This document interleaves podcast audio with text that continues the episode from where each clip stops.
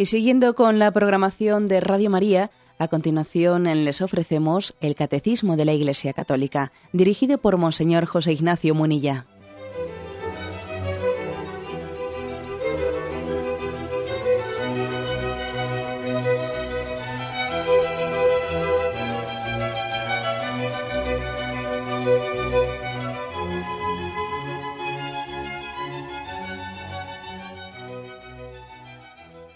Cordial saludo a todos los oyentes de Radio María. Un día más, con la gracia del Señor, proseguimos el comentario del Catecismo de nuestra Madre la Iglesia. Habíamos quedado comentando el tema de la oración de acción de gracias. Son dos puntos los que dedica el Catecismo a la oración de acción de gracias, 2637 y el siguiente, 2638. Vamos a ver si hoy concluimos este apartado el punto que habíamos dejado en medio comentar, 2637, 37 es cortito, lo leo otra vez. La acción de gracias caracteriza la oración de la Iglesia, que al celebrar la Eucaristía manifiesta y se convierte cada vez más en lo que ella es. En efecto, en la obra de salvación, Cristo libera a la creación del pecado y de la muerte para consagrarla de nuevo y devolverla al Padre para su gloria. La acción de gracias de los miembros del cuerpo participa de la de su cabeza. Bueno, aquí como veis se ponen como las bases teológicas de por qué damos gracias. Damos gracias ante todo y sobre todo porque Cristo nos ha liberado. Dios nos ha traído la vida, la vida es un don gratuito, no estamos aquí por equivocación, no estamos aquí por el azar, no, no, estamos aquí porque hemos sido queridos. Eh, somos hijos bien deseados de Dios, hijos deseados, desde toda la eternidad. ya, eso ya es una acción de gracias, ya de ahí brota esa acción de gracias con toda eh, la, admiración. Pero todavía se añade una cosa más, por si fuese poco, que es esa redención, el hecho de que hayamos sido rescatados, que después de nuestro pecado hayamos sido rescatados. Cristo ha liberado a la creación y a todos los hombres, a toda la humanidad que por el pecado había sido, había caído en una esclavitud. La Sagrada Escritura habla de una esclavitud. Y Cristo se presenta como nuestro libertador, nos devuelve al Padre. Nos devuelve al Padre. Es un rescate. ¿eh? La redención de Jesucristo es presentada como un rescate. Somos devueltos al Padre. Esto es dar gloria a Dios Padre. Eso que cuando escuchamos frases como todo para mayor gloria de Dios. Bueno, ¿qué significa eso de todo para mayor gloria de Dios?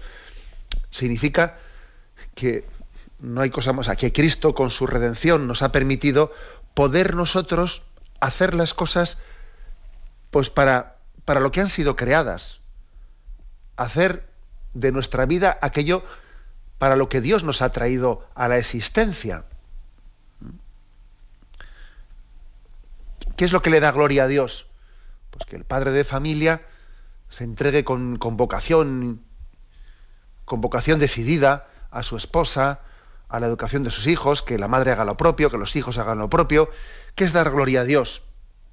Pues que el sacerdote se entregue con todo el celo pastoral en su parroquia. ¿Qué es dar, qué es dar gloria a Dios? Eso es, es decir, que la, la creación, la creación rescatada, eh, se ponga al servicio de la vocación para la que fue creada.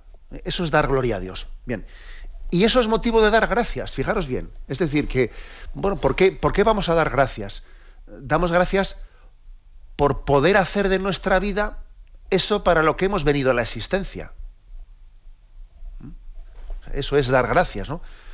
Yo doy gracias a Dios por poder hacer ahora lo que estoy haciendo. Es decir, no, no se trata de que dar gracias sea Mm, por motivo de que hemos mm, podido hacer algo extra, ¿no? O algo, algo que no nos correspondiese. Y claro, doy gracias por, por, motivo de hacerlo, aquello que salía un poco de lo ordinario de mi vida. No, no, yo doy gracias por lo ordinario de mi vida.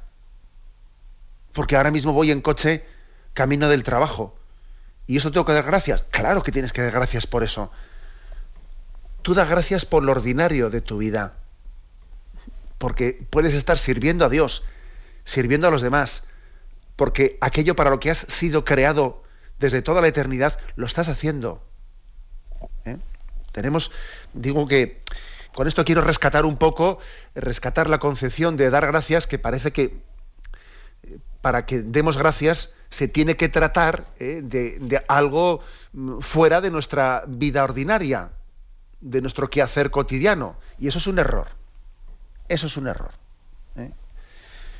Damos gracias a Dios en la medida en que podemos estar respondiendo en cada momento a la vocación para la que hemos sido creados. Bueno, nos unimos pues a Jesucristo. Cuando dice aquí que la acción de gracias participa de la acción de gracias de Jesucristo, para explicarnos esto con un poco más de concreción y detalle, se nos refiere aquí en el catecismo a un punto anterior en el que se decía una cosa mm, interesante. Yo creo que igual nos hemos fijado en ella poco. Y es que en los evangelios, en los evangelios, ya distinguimos entonces en su momento que hay que distinguir entre las oraciones que Jesús hace y las oraciones que Jesús nos enseña a hacer. Las que nos enseña a hacer sobre todo es la del Padre Nuestro, ¿no? Pero es muy interesante las oraciones que Jesús mismo hizo. Bueno, curiosamente, las dos oraciones más explícitas de Jesús durante su ministerio, las que los evangelios se ve que más explícitamente hizo, son dos oraciones de acción de gracias curiosamente. Una de ellas es la de Mateo 11, 25, ese famoso texto de Yo te bendigo, Padre, Señor de cielo y tierra, porque has ocultado estas cosas a sabios e inteligentes y se las has revelado a los pequeños. Sí, Padre, así te ha parecido mejor. Todo me ha sido entregado por el Padre y nadie conoce al Padre sino el Hijo, ni al Padre le conoce nadie sino el Hijo y aquel a quien el Hijo se lo quiera revelar. Este es un texto que en el Evangelio de Mateo aparece después de, haber, de haberse lamentado por el rechazo de algunas ciudades rebeldes que en teoría debían de haber sido las que más fácilmente hubiesen acogido el mensaje de la salvación, hay de ti Corazaín, hay de ti Besaida, porque si en, eh, si en Tiro y en Sidón, si en otras ciudades paganas se hubiese predicado lo que en vosotras se ha predicado y sin embargo lo habéis rechazado, ¿no? Y ante el, ante el misterio del rechazo del mensaje de la salvación por parte de los de casa, que se supone que tenían que haber estado más abiertos, eh, es cuando eh, Jesús, nuestro Señor, pronuncia esta preciosa oración. Te doy gracias, Padre, Señor de cielo y tierra, porque has ocultado estas cosas a sabios inteligentes y se las has revelado a la gente sencilla. Es decir, que Jesús nos enseña a dar gracias a Dios Padre por ver cómo Él ama a los sencillos.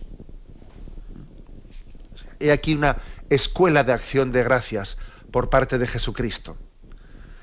Ver cómo Dios ama a los sencillos, cómo Dios bendice la sencillez.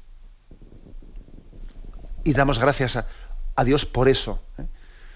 porque mm, su camino es un camino de transparencia, su camino eh, es un camino que se funde con, nuestra pobreza.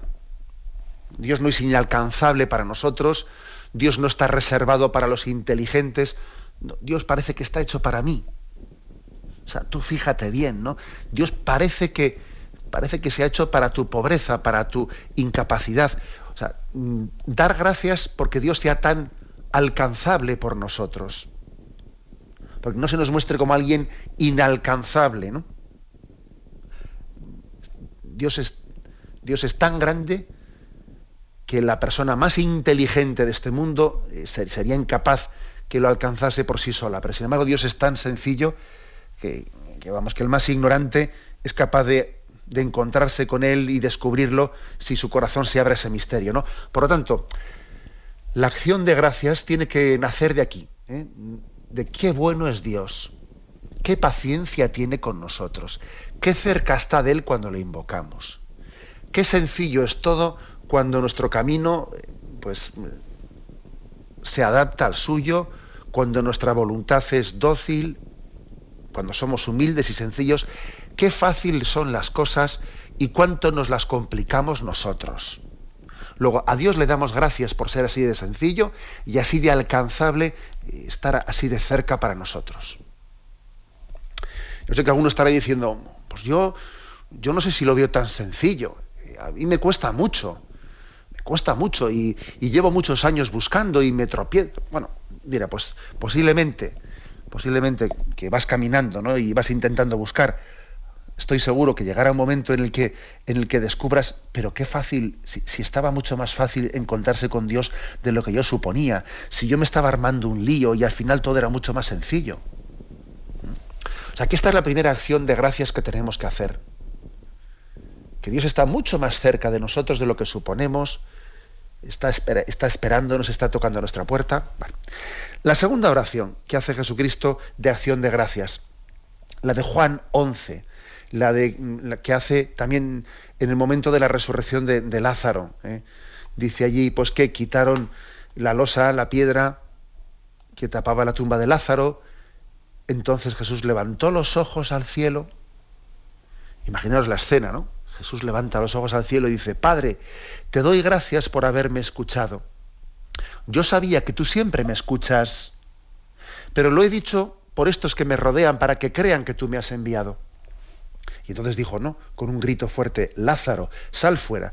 Pero, pero llama la atención que Jesús, mm, vamos a ver, ¿no? De gracias un poco en voz alta para que lo escuchen los demás. Yo ya sabía que tú siempre me escuchas, pero te lo he dicho por estos que me rodean, para que también ellos crean. Te doy gracias, Padre. O sea, es una especie de como de acción de gracias, en este caso concreto, para que lo oigan los demás, ¿no? Y tampoco es tontería, es decir, es una gran motivación para la oración de acción de gracias. Vamos a ver, cuando uno eh, es consciente de que ha recibido un don de Dios, es que necesita compartirlo, necesita compartirlo. Además pasa una cosa, que una alegría compartida se transforma en doble alegría. De la misma manera que una pena compartida es media pena, ¿eh? Esto es así. Entonces Dios también quiere que compartamos la alegría de la fe.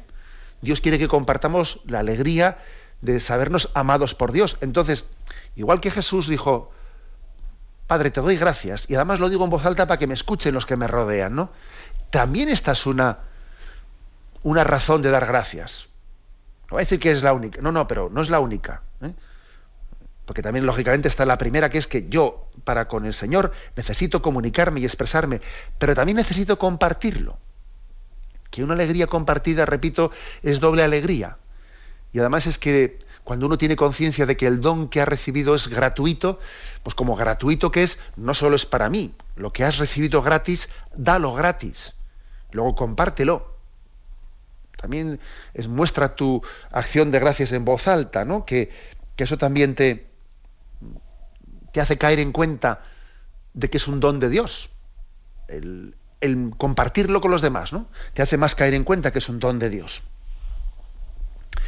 Bueno, esto podría tener un peligro, ¿eh? por decirlo todo. Eh, eh, este compartir nuestra alegría y dar gracias a Dios también para que los demás participen de esta alegría. Podría tener un peligro, que también además en la Sagrada Escritura tiene algún, algún pasaje que lo da a entender, ¿no?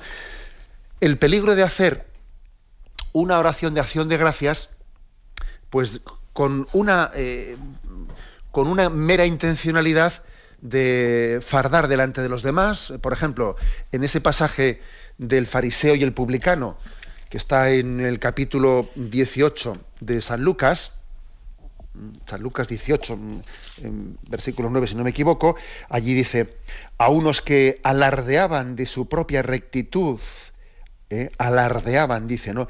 Y despreciaban a todos. Jesús les contó esta parábola. En cierta ocasión, dos hombres fueron al templo a orar. Uno de ellos era un fariseo y el otro un publicano. El fariseo, plantado en primera fila, decía, Oh Dios, te doy gracias, porque yo no soy como los demás, ladrones, malvados, adúlteros, tampoco soy como ese publicano. Ayuno tres veces, tal, tal. En cambio, el publicano, eh, que estaba atrás, nos atrevía a levantar los ojos y decía, oh Dios, ten compasión de mí, que soy un pecador. Es decir, hay que tener, hay que estar alerta, alerta ante el riesgo de que la oración de acción de gracias sea falsa, ¿eh? como, como, la, de este, ¿eh? la de este fariseo, ¿no? Te doy gracias porque yo no soy como los demás. Ojo, puede ocurrir que a veces uno dé gracias no con un corazón agradecido, sino con el mero deseo de fardar o compararse con los demás. Voy a, eh, voy a decir, voy a decir cómo me siento eh, superior, cómo me siento. tenemos nosotros una, una capacidad de autoengañarnos bastante potente. Luego la oración de acción de gracias, primero, no es cortesía, que a veces nosotros hemos convertido en cortesía la oración de acción de gracias. No hay que decir gracias porque hay que ser educados. No, no. es cuestión de decir palabras externas de cortesía. Es mucho más profundo. Es caer en cuenta del don de Dios. Por supuesto, una cosa más, aparte de que no solo es cortesía, cuidadito a ver si yo estoy utilizando la acción de gracias para decirle a la gente lo bien que me van las cosas. ¿Eh? A ver si yo resulta que mm, como me han ido bien ciertas cosas y esto y lo otro, voy a estar yo proclamando que voy a dar muchas gracias a Dios porque me ha ido bien y casi estás tomando como excusa de que le voy a dar gracias a Dios para ir fardando de esto y lo otro y lo otro. Yo creo que muchas veces mm, también puede ocurrir que cuando uno se vea tentado de esto, hasta igual es prudente que esté callando, callándose de ciertas cosas y no fardando por ahí de ellas. O sea, puede existir una gratitud falsa, ¿no? Que sea un poco la de eh, proclamar que todo me va bien, eh, como este fariseo. Y eso hay que, hay que arrancarlo de nuestro corazón. ¿eh? Porque es verdad que podemos expresarnos con una actitud así poco, poco sincera. Recuerdo haber contado aquí, creo que he contado aquí, no, porque ya no sabe dónde he hablado, pero recuerdo haber contado una anécdota de así de mi adolescencia, que de esas que me hizo abrir los ojos, ¿no?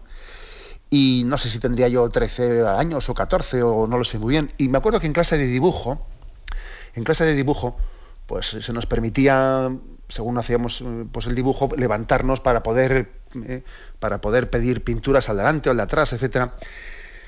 Estaba yo pintando un dibujo cuando se me acerca, cuando se me acerca un compañero de atrás y me dice, ¡jo, qué bien te está quedando el dibujo! ¿no? Y me acuerdo que yo, pues en ese momento le digo, no, no, no está, no está nada bien, pues, fíjate si esto ha quedado mal, y yo allí haciéndome el humildico falsamente, ¿no? Bueno, se va a su sitio Viene otro, después ha pedido otra pintura y me dice, oye, pero qué mal te ha quedado esto, qué mal te ha quedado el otro. Y yo le digo, se me ha quedado perfecto, si esto está muy bien, a ver cómo está el tuyo. Yo a defender que estaba bien el mío, ¿no?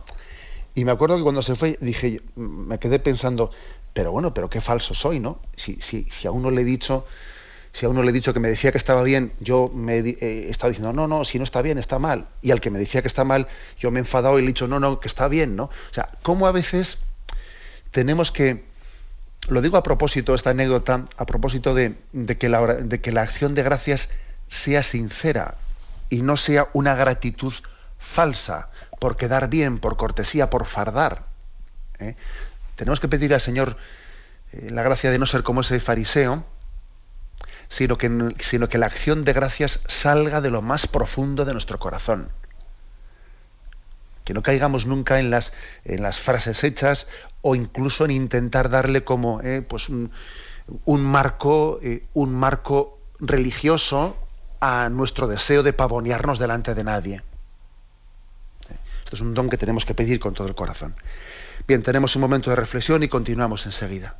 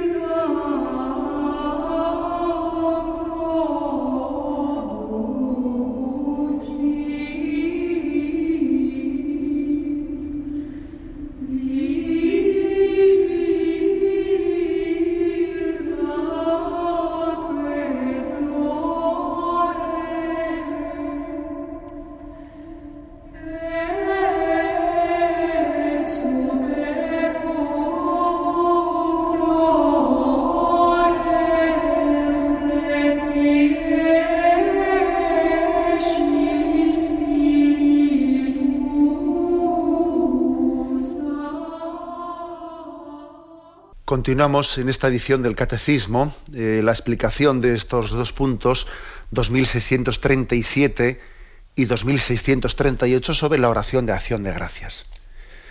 Hay un pasaje evangélico que es básico, fundamental, para entender eh, por qué la acción de gracias tiene que estar siempre en nuestros labios. Es el pasaje del leproso agradecido, que llaman algunos, ese pasaje de Lucas 17, en el que se cuenta como camino hacia Jerusalén, cuando Jesús transitaba entre Samaria y Galilea, en una cierta aldea le salieron al encuentro diez leprosos que desde lejos le gritaban, Jesús, Maestro, ten compasión de nosotros.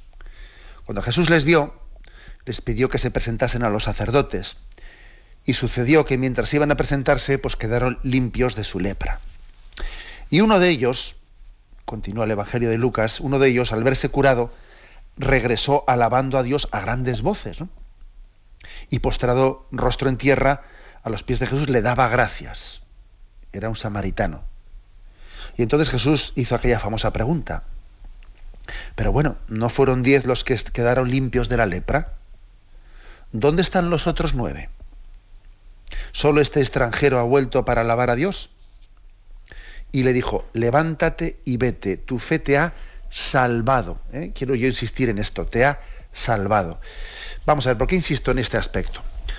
Porque al final la vida la vida es un fiel reflejo de, esta, eh, de este pasaje evangélico, porque la vida no se, no se divide en los que reciben bienes de Dios y en los que no los reciben. No, no. Todos recibimos bienes de Dios. Todos recibimos dones. La vida no se distingue entre agraciados y desgraciados.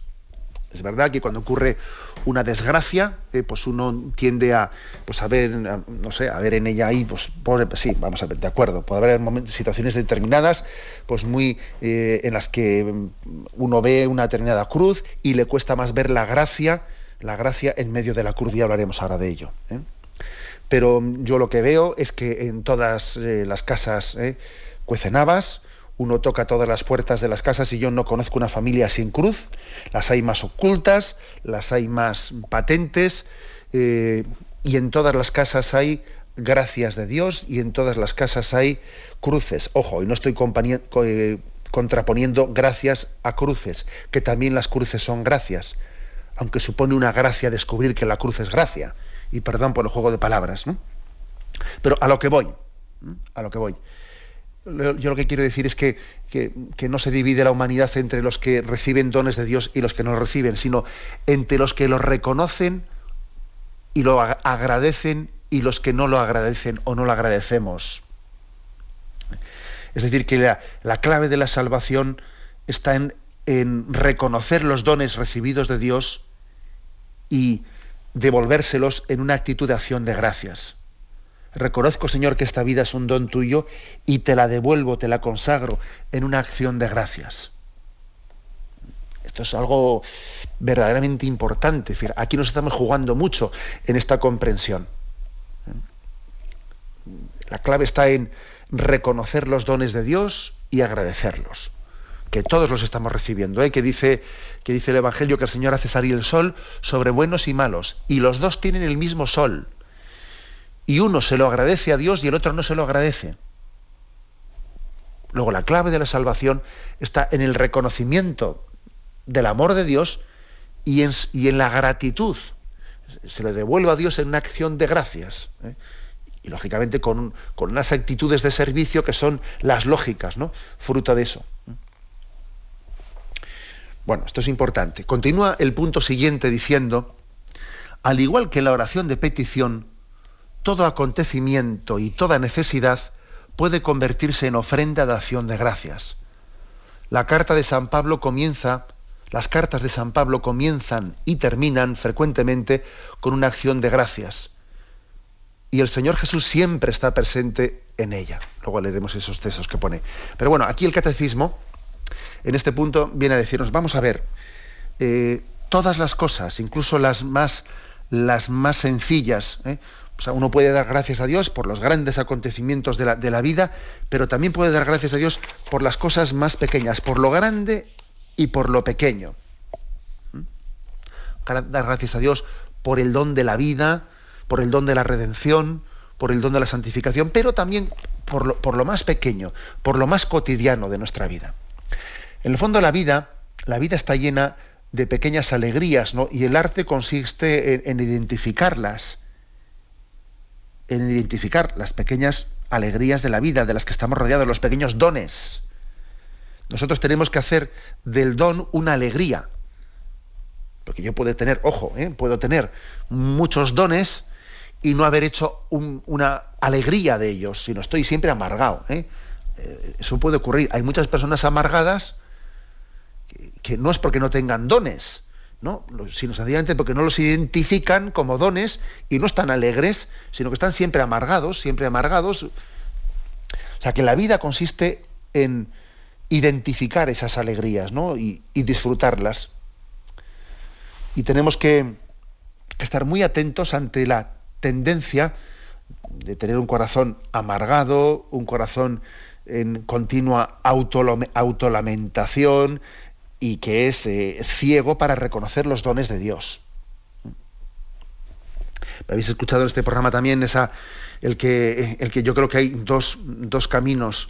Eh, me acuerdo que el difunto obispo de San Sebastián, don Jacinto Argaya, cuando yo era un chaval, me dijo, me dijo esa expresión. Eh, me dijo, José Ignacio, hay dos, dos caminos para, para ser feliz, ¿no?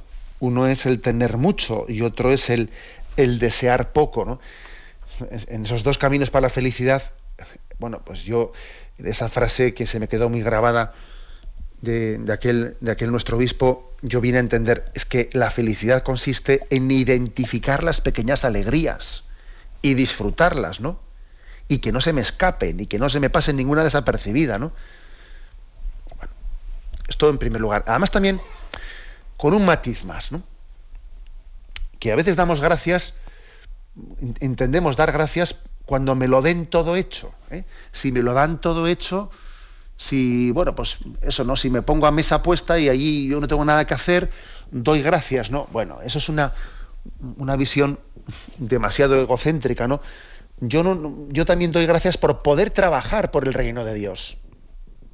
¿Mm? es decir, doy gracias por poder dar lo mejor de mí mismo y todos los talentos que el Señor ha puesto, ha puesto para conseguir los dones. No solo doy gracias por los dones que he recibido, sino por poder colaborar en recibir los dones. ¿Qué quiero decir con esto? Pues quiero decir que, que servir a los demás y trabajar es una gracia por la que tenemos que dar gracias. Eh, a ver si nos pensamos que dar gracias es dar gracias pues cuando, cuando nos dan algo que no hemos hecho nada. No, no, no es eso. ¿Mm? Poder trabajar por el reino de Dios, poder trabajar por mi familia, poder hacer el bien, poder servir, es un don de Dios por el que yo tengo que dar infinitas gracias. Recuerdo que eh, creo que es en el canon segundo de la plegaria segunda, no estoy muy seguro si era segunda o la tercera, de la Eucaristía, decimos, te doy gracias porque me haces dignos de servirte en tu presencia. Te damos gracias por ello. Fijaros, ¿eh? que no dice, te doy gracias porque me lo das todo, hecho. No, no. Te doy gracias porque me haces digno. Es un, es un honor poder servirte. Es un honor ponerme a trabajar. Y te doy gracias por ello. Luego también eh, purifiquemos un poco nuestro concepto de, acción de gracias, que a veces es demasiado pasivo, demasiado pasivo, que me lo den todo hecho y yo aquí con los brazos cruzados, no, no, no, arremangarse, arremangarse y ponerse a trabajar, eso es, eh, motivo de acción de gracias. Por tanto, que, con esto quiero decir que hay quienes dan con alegría y en el fondo esa alegría es su premio es su premio. Porque entienden que el poder ser feliz en, sirviendo, olvidándote de ti mismo, entregándote a los demás, el poder ser feliz, eso es pues, una actitud de acción de gracias. ¿no? Dan con alegría, se olvidan de sí mismos y esa alegría es su premio. El poder dar gracias a Dios sirviendo a los demás, ese es tu mejor premio, ¿sabes? Eso es tu mejor premio que no te quepa eh, la menor duda, ese es tu mejor premio. Bueno, recuerdo también un, refrán, un refrán, no sé de quién es, que decía, ¿no? eh, dormía y dormía y soñaba que la vida no era más que alegría. Me desperté y vi que la vida no era más que servir. Y el servir era alegría. El servir era alegría. Por lo tanto, y aquí nuestra acción de gracias. Te doy gracias porque me haces digno de servirte en tu presencia. El olvidarme de mí mismo y ser feliz entregándome, esa es mi acción de gracias. Ese es el don, el don de Dios. Tenemos un momento de reflexión y continuamos enseguida.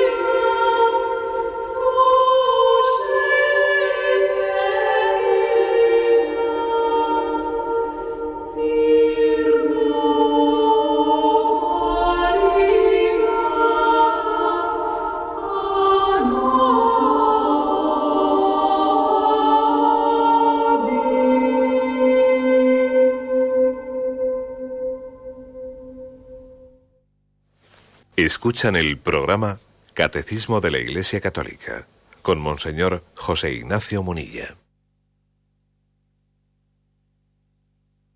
Del apartado La oración de acción de gracias. Y finalmente termina este apartado con dos citas de San Pablo, porque ciertamente él tiene la costumbre de comenzar y terminar sus cartas con acciones de gracias. Y hay un un texto de Primera Tesalonicenses que dice, en todo dad gracias, porque esto es lo que, lo que Dios en Cristo Jesús quiere de vosotros, en todo dar gracias. No solo en algunas cosas, sino en todo. Y aquí vamos a poner un poco el dedo en la llaga, ¿no? En todo, en todo. Y también en las cruces. Claro, y ahí, no sé, entramos un poco en, en algo que nos puede eh, nos puede chirriar, ¿no? Y nos puede, bueno, pues hacer entrar en crisis, como cuando hablamos de perdonar a los que nos han hecho, a los que nos han ofendido, amar a los enemigos.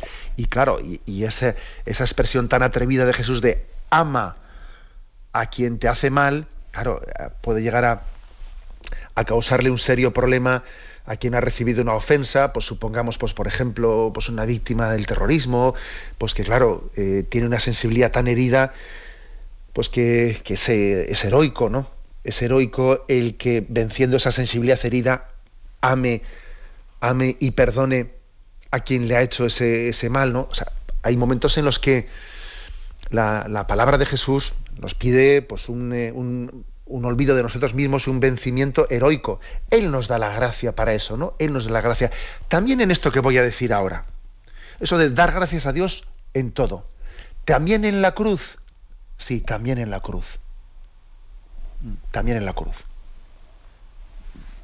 Esto, fijaros así, es, es un misterio. Lo que pasa es que quizás posiblemente mientras que estamos viviendo las cruces o estamos pasando las cruces, pues hombre, mira, eh, igual será difícil, difícil, igual Dios también da ese don, ¿eh? Pero posiblemente mientras que uno pase las cruces es posible que no tenga la capacidad suficiente de estar dando gracias a Dios en medio de las cruces. Eh, a veces en medio de la cruz lo que hay que hacer es sacar el paraguas, mira, y y a ver si pasa el chaparrón y ahí aguantas, pues, eh, pues, pues, eso, ¿no? Firme y posiblemente pasado el chaparrón tengas más capacidad de, de poder hacer una lectura de lo acontecido en una clave también de providencia de Dios, de cómo Dios ha sido providente en esa situación y también puedas dar gracias a Dios en medio de la cruz, ¿no? Igual es posible que incluso Dios también nos dé el don de que sin que pase el chaparrón en pleno chaparrón podamos dar gracias. Pero bueno, pero lo más probable, lo más frecuente suele ser que a posteriori, cuando ya eh, ciertos acontecimientos han pasado, tengamos eh, un don del Espíritu Santo de, ver y hacer un repaso de nuestra vida en clave de providencia y ver que Dios ha estado presente en todo. Ha estado presente en todo. En el diario de Juan 23, de quien llamaban el Papa Bueno, se lee una frase impresionante, ¿no? Dice, procuro aguantar el dolor, dando gracias a Dios porque sea soportable madre mía, la verdad es que es un hombre, un hombre mm, con una espiritualidad que pone los pies en la tierra y, bien concreta y bien humilde, ¿eh? repito, ¿eh? dice, procura aguantar el dolor, o sea, él tiene un dolor, tiene una enfermedad seria y, y, está hablando ya en los últimos momentos de su vida y dice, procuro aguantar el dolor y doy gracias a Dios porque sea soportable. Pues es una manera de, es una invitación a todos nosotros a que tengamos esa perspectiva. El que yo pueda sobrellevar el dolor es un don de Dios por el que yo tengo que darle gracias. Decía también eh, San Pío de Pietralcina, decía él, si Jesús se manifiesta, dale gracias. Si se oculta, también dale gracias. O sea, yo le voy a dar gracias no solo cuando estoy en momento de consolación, también cuando estoy en momento de desolación, también le doy gracias. Cuando Dios se oculta, también se las doy, ¿no? Eh, gracias, Señor, por esta prueba. Gracias por ayudarme a que no perezca en ella. Yo sé que lo que estoy diciendo pues claro, uno dice, sí, pero eso se dice fácil cuando uno está fuera de una situación. Bien, de acuerdo, pero mm, nosotros tenemos que referirnos no a, hablar fácil desde fuera, sino a entender esta oración de acción de gracias desde Jesucristo, desde los que han sido sus seguidores, de los que nos han dado testimonio de dar gracias a Dios en todo, ¿eh? en todo, también en las pruebas.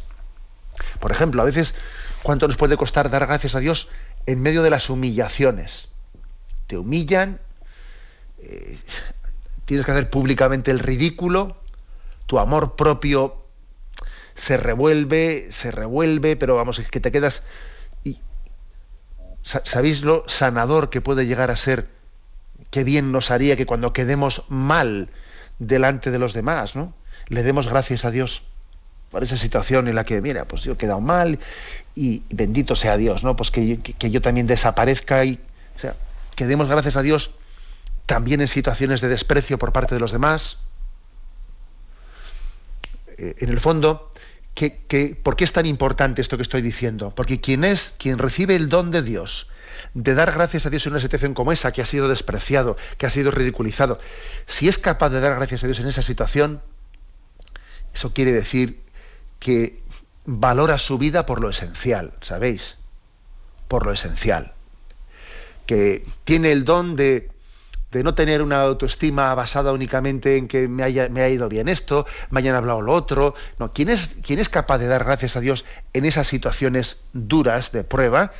Es que Dios le ha dado el don de poner el corazón en aquello que nadie se lo puede arrebatar, que es el saberse amado por Dios, saberse querido por Él, y mira, y ya salga el sol por antequera, por donde sea, ya se caiga el techo, pase lo que tenga que ocurrir, que sabe que lo fundamental, lo troncal en su vida, nadie se lo va a poder arrebatar. Esa es la gracia, ¿no? De poder dar eh, gracias a Dios en el momento de la prueba y en el momento de las cruces. Es la señal de estar bien cimentado, de estar sustentado en lo que es inmutable en nuestra vida, ¿no? y no estar pendiente de que eh, pues esto me salga bien y lo otro me salga bien, pues para ver si soy feliz o no soy feliz, ¿no? Bueno, tenemos que pedir mucho esta gracia. Ya sé que he dicho algo fuerte, ¿eh? soy consciente de que he dicho algo fuerte, pero, pero el ideal cristiano no es menos, eh, no es menos. ¿no? Repito la frase de San Pablo, en todo dad gracias, Pues esto es lo que Dios en Cristo Jesús quiere de vosotros. ¿eh? E ir descubriendo, como he dicho antes, poco a poco la providencia de Dios, ir descubriéndola y ver cómo, eh, el Señor ha sido capaz de, sacar bienes en toda situación, etcétera, ¿no? Hay personas que se pueden llegar a, escandalizar ¿no? por, por el mal. Por ejemplo, el famoso tema, el famoso tema de, Auschwitz eh, y cómo lo que allí aconteció a muchas personas les pudo llevar a llevar a, desconfiar de Dios, ¿no? ¿Cómo se puede eh, seguir creyendo en Dios después de un acontecimiento como aquel? Eh, algunos dicen, pero, pero es que cómo pudo acontecer eso, ¿no? Cómo Dios pudo permitir eso, etcétera. Y algunas personas, pues tal acontecimiento les pudo hacer entrar en crisis de fe, ¿no? Sin embargo, recuerdo haberle escuchado a haberle leído, mejor dicho, a un joven filósofo judío y católico de, que vivía en París. Decía él, ¿no? Si después de los horrores nazis los creyentes dejamos de amar a Dios y bendecirlo, eso quiere decir simplemente que Hitler ha vencido.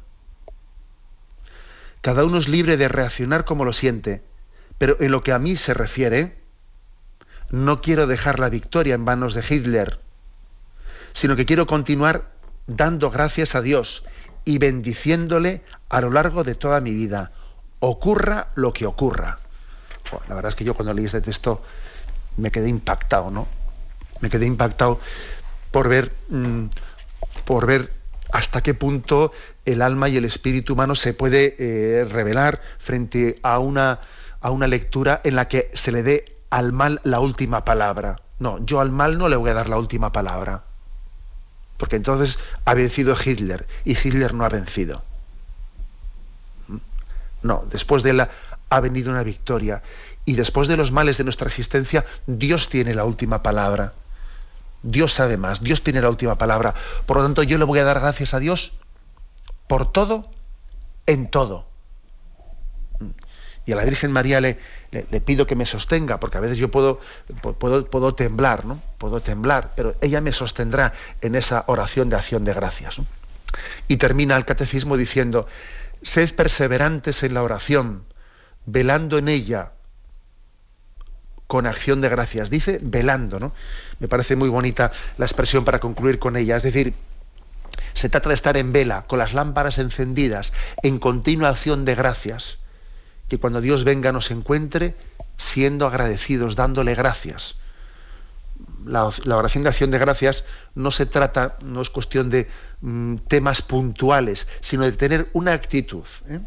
tener una actitud en nuestro, en nuestro corazón, una actitud de vida, mm, de alegría, de, reconocimiento. Es, es, más una actitud que una palabra, ¿no? no se trata de decir palabras, sino de vivir interiormente en un gozo interior, en un gozo sabiéndonos amados y con el deseo y la necesidad de decírselo. Incluso de decirlo para que lo, oiga todo el mundo. Siento necesidad de decírselo al Señor, te quiero, te amo y te doy gracias, y hasta tengo la necesidad de que el mundo lo sepa cuánto nos quieres y cuánto nos amas. Lo dejamos aquí y damos paso a la intervención de los oyentes. Podéis llamar para formular vuestras preguntas al teléfono 917 107 700. 917 107 700.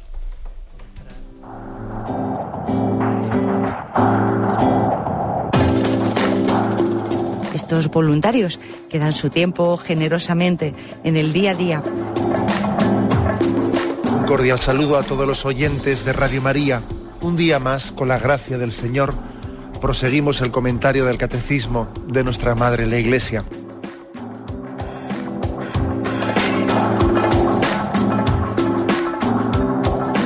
Porque le has quitado la única manera de protesta que tiene. O sea que cuando hay un dolor fuerte no hay que tomar analgésicos, hay que ir no, hay que tomar, No, sí, hay que bien, pero, pero no analgésicos fuertes para que se cometa el error de bloquear la defensa y no poder llegar al diagnóstico. Bien, bien. ¿Le gustaría tener sus programas favoritos de Radio María para escuchar en cualquier momento? Llame y pídanos el programa que más le interesa en cualquiera de sus emisiones. Recogeremos su petición y sus datos completos para hacer el envío. Solo necesita un lector de CD o DVD que admita el formato de compresión MP3. Llame al 917-107-700 y atenderemos su petición encantados. Tome nota. 917-107-700. Radio María, más cerca de usted.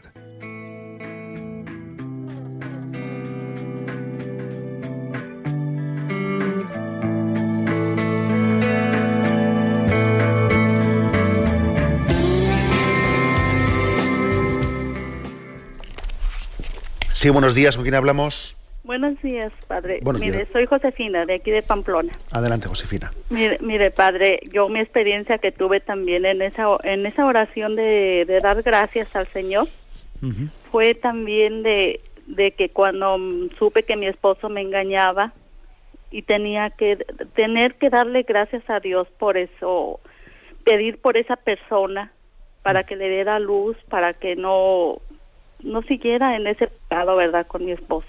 Y pedir por mi esposo. Y, y también, este, porque en esos momentos fueron muy duros para mí por, por este, porque también tenía un hijo que, que cayó en las drogas. Y tenía los problemas, que, unos problemas muy fuertes. y, y yo iba a misa, iba con el Señor y, y tenía que darle gracias por todo al Señor y fue una experiencia muy dura para mí, pero al fin el Señor hizo su obra, su milagro en, en mi familia. Gracias, Padre. Gracias a usted por su testimonio que nos conmueve, ¿no? Porque todos somos conscientes de que cuando alguien sufre la infidelidad, ¿qué es lo que nos saldría? ¿Qué es lo que sale de nuestra carne y de nuestra sangre? Pues sale la rabia, sale el odio y eso es lo que nos saldría, ¿no? Y encima tiene usted el problema de que su hijo cae en las drogas y entonces sale la desesperación, ¿no? Sería lo propio, ¿no? Pero usted nos ha dado un testimonio, ¿no? Que, ante el cual casi sobra todo lo que yo he explicado. ¿eh? Y porque usted cuando en ese momento de su vida se pone ante el Señor y mendiga misericordia, pero mendiga misericordia al mismo tiempo dando gracias, con eso usted está dando a entender que usted cuando comenzaba a mendigar misericordia sabía que Dios le escuchaba ya. ¿eh? O sea, usted cuando le estaba dando gracias es porque usted sabía el final de la historia. Si no era imposible que usted hubiese dado gracias, ¿no? Sabe que va a mendigar misericordia, pero, pero confía, confía plenamente en que va a ser escuchada. Por eso es capaz de dar gracias a Dios desde el principio. Luego esto es muy, muy importante en la oración de, de, acción de gracias. Es como una, una certificación de que la oración de petición que vamos a hacer está hecha con plena confianza. No es pido a ver si me dan, no, pido porque sé que Dios me va a escuchar. Luego, por eso soy capaz de hacer oración de gracias desde el principio. Porque sé que Dios los sabe más. ¿eh? Y bueno, y le agradecemos ese testimonio. Adelante, hemos pasado a otro oyente. Buenos días. Buenos días, monseñor. Eh, bueno, en primer lugar, yo soy la soy la sexta de diez, de diez hermanos y desde niña sin tener pues ni agua, ni luz, ni gas, ni, ni, baño, ni nada, dentro de esta, de esta pobreza, eh, luego a lo largo de la vida siempre fui una niña alegre y, quiero que, que, todo el mundo sepa que no por estas faltas de esta carencia de, cosas materiales se puede uno eh, trastornar o puedes tener problemas en la vida, no, todo lo contrario. Yo creo que esto a mí por lo menos me ayudó a ver siempre la parte positiva y, ser una persona, una niña siempre alegre y con mi familia siempre, a pesar de las cruces y de tanto dolor, siempre supe ver la, la mano de Dios, no sé por qué causa y me sentía siempre muy protegida. Y es he querido siempre mucho a, mi familia a pesar de todo. Eh, a lo largo de la vida les doy gracias a Dios porque ahora me considero una persona muy afortunada y, doy gracias a Dios porque me gusta todo, el coser, lavar, planchar, atender a mis hijos, mi marido en el cielo, muchísimas cosas, infinidades de cosas. Y, y también a pesar de todo que mi marido está en el cielo, con el problema que ayer también, pero que luego fue muy cortito, y le quería decir de todos los problemas que tengo, uno de ellos era que mi hija dice ser lesbiana, que le dije también que tenía trastorno de personalidad. Mm, y bueno, pues yo lo único que hago constantemente es lo que hacía Santa Mónica, que de hecho mi hija se llama así, eh, pedirle al Señor constantemente y a la Virgen eh, fortaleza, porque yo llega el momento que humanamente eh, creo que estoy haciendo y recogiendo, haciendo todo lo que Dios me da a entender, justo con el médico también, y dices, no te preocupes, vas por el camino pero mi hija me pedía que admitiera a ella y a la otra persona. Yo le dije, sí, a ti siempre, pero permíteme que y respétame que a otra persona, teniéndole también eh, mucho respeto, pero yo aquí en casa no la admita. Mi hija me dice que soy antepongo la religión ante ante ella y yo considero y, que no porque también tengo más hijos, pero a pesar de todo le sigo dando gracias a Dios. Y lo único que hago cada día es, Señor, fortaleza, dame ayuda, fortaleza, porque no entiendo nada, no puedo nada, pero ayúdame y aumentame la fe, que yo sé que si tú me ayudas podré, y si no, pues ahí estoy, porque ya me has hecho pasar por la cruz de tres meses de mi marido que falleció, y eh, supimos llevarlo con mucho dolor, pero con gran entereza, y mi marido desde el cielo dijo, no te preocupes, que si yo... Eh, no puedo, el Señor no nos permite que esté aquí en la tierra, yo desde el cielo te voy a ayudar y lo estoy comprobando constantemente, pero eso no quita para que tenga la cruz, porque además otro hijo vive con una señorita y lo único que hago es como nuevamente como Santa Mónica, Señor, fortaleza, fortaleza y confiar en Dios y nada más. Que Él me ayude a ver gracias por su testimonio. ¿eh? Bueno, pues la verdad es que de las cosas que también siempre impresionan los testimonios de los oyentes y yo de lo que ha dicho el oyente yo destacaría dos cosas, ¿no?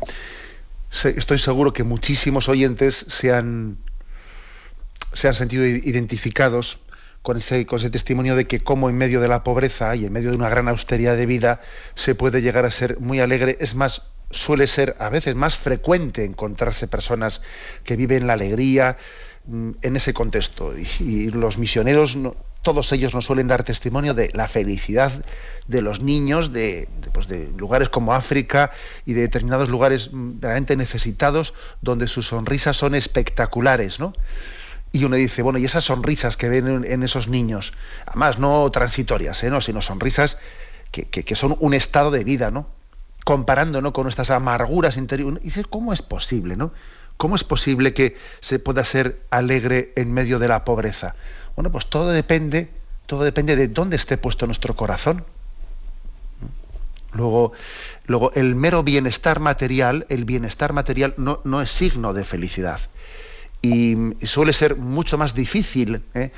dar gracias a Dios desde el estado de plena satisfacción de todas nuestras necesidades. Es mucho más infrecuente, infrecuente y difícil dar gracias a Dios desde ese estado de plena satisfacción de todo. Curiosamente, el que lo tiene todo no da gracias. Esto es así, ¿no? Por eso es tan importante saber prescindir de cosas. Por eso es tan importante Em, tener austeridad, desprendimiento, pobreza evangélica. Porque de lo que no prescindo, de lo que no, de lo que mm, no sé qué es no tener, difícilmente daré gracias de ello. ¿Cómo voy a dar gracias por algo de lo que no tengo experiencia, que es no tenerlo? Eh, difícilmente lo voy a hacer. ¿Eh? Luego, esa es una, lección importante. ¿no?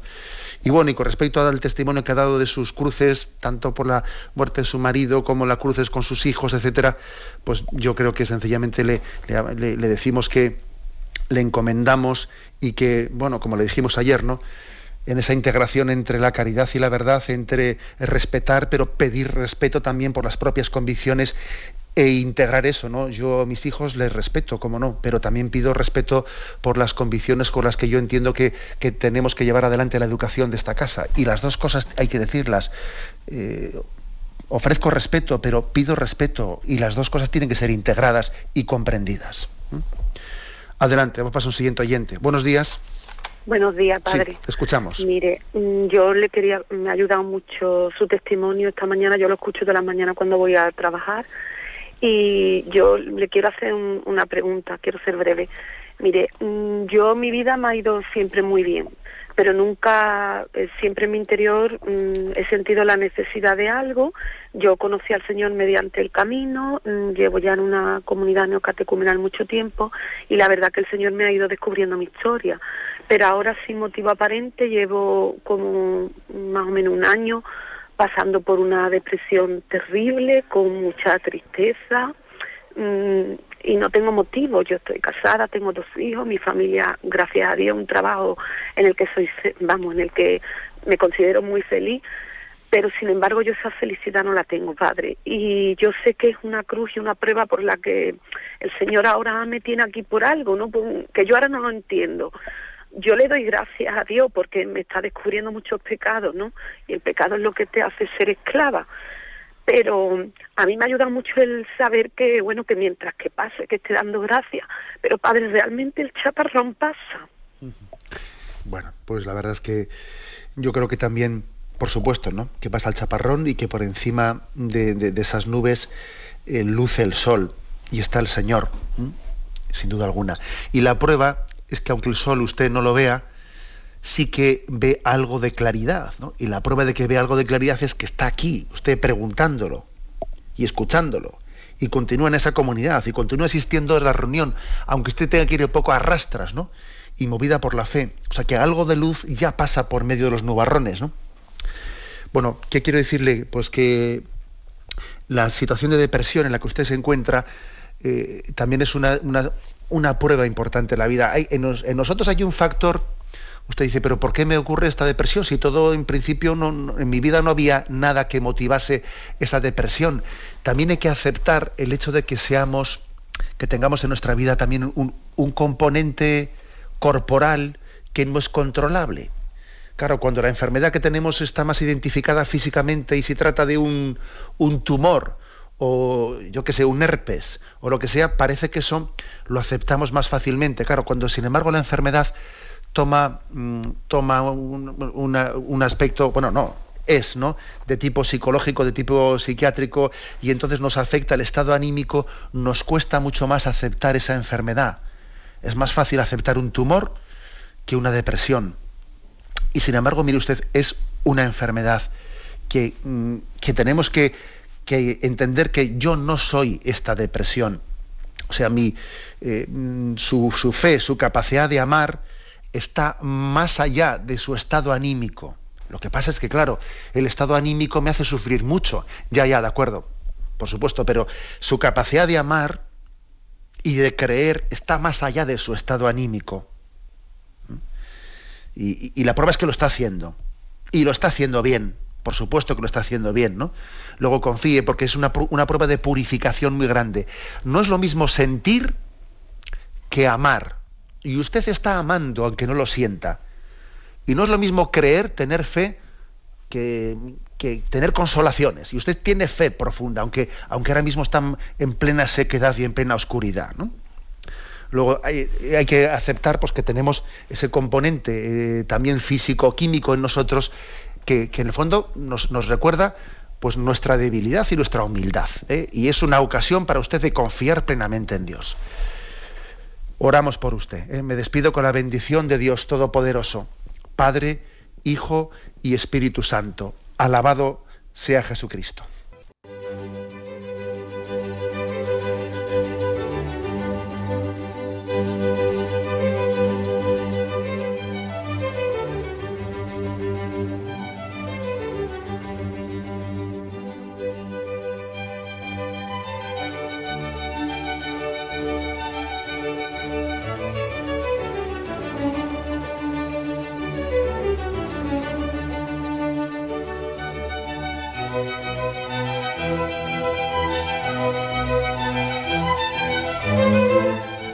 Han podido escuchar en Radio María el Catecismo de la Iglesia Católica, dirigido por Monseñor José Ignacio Munilla.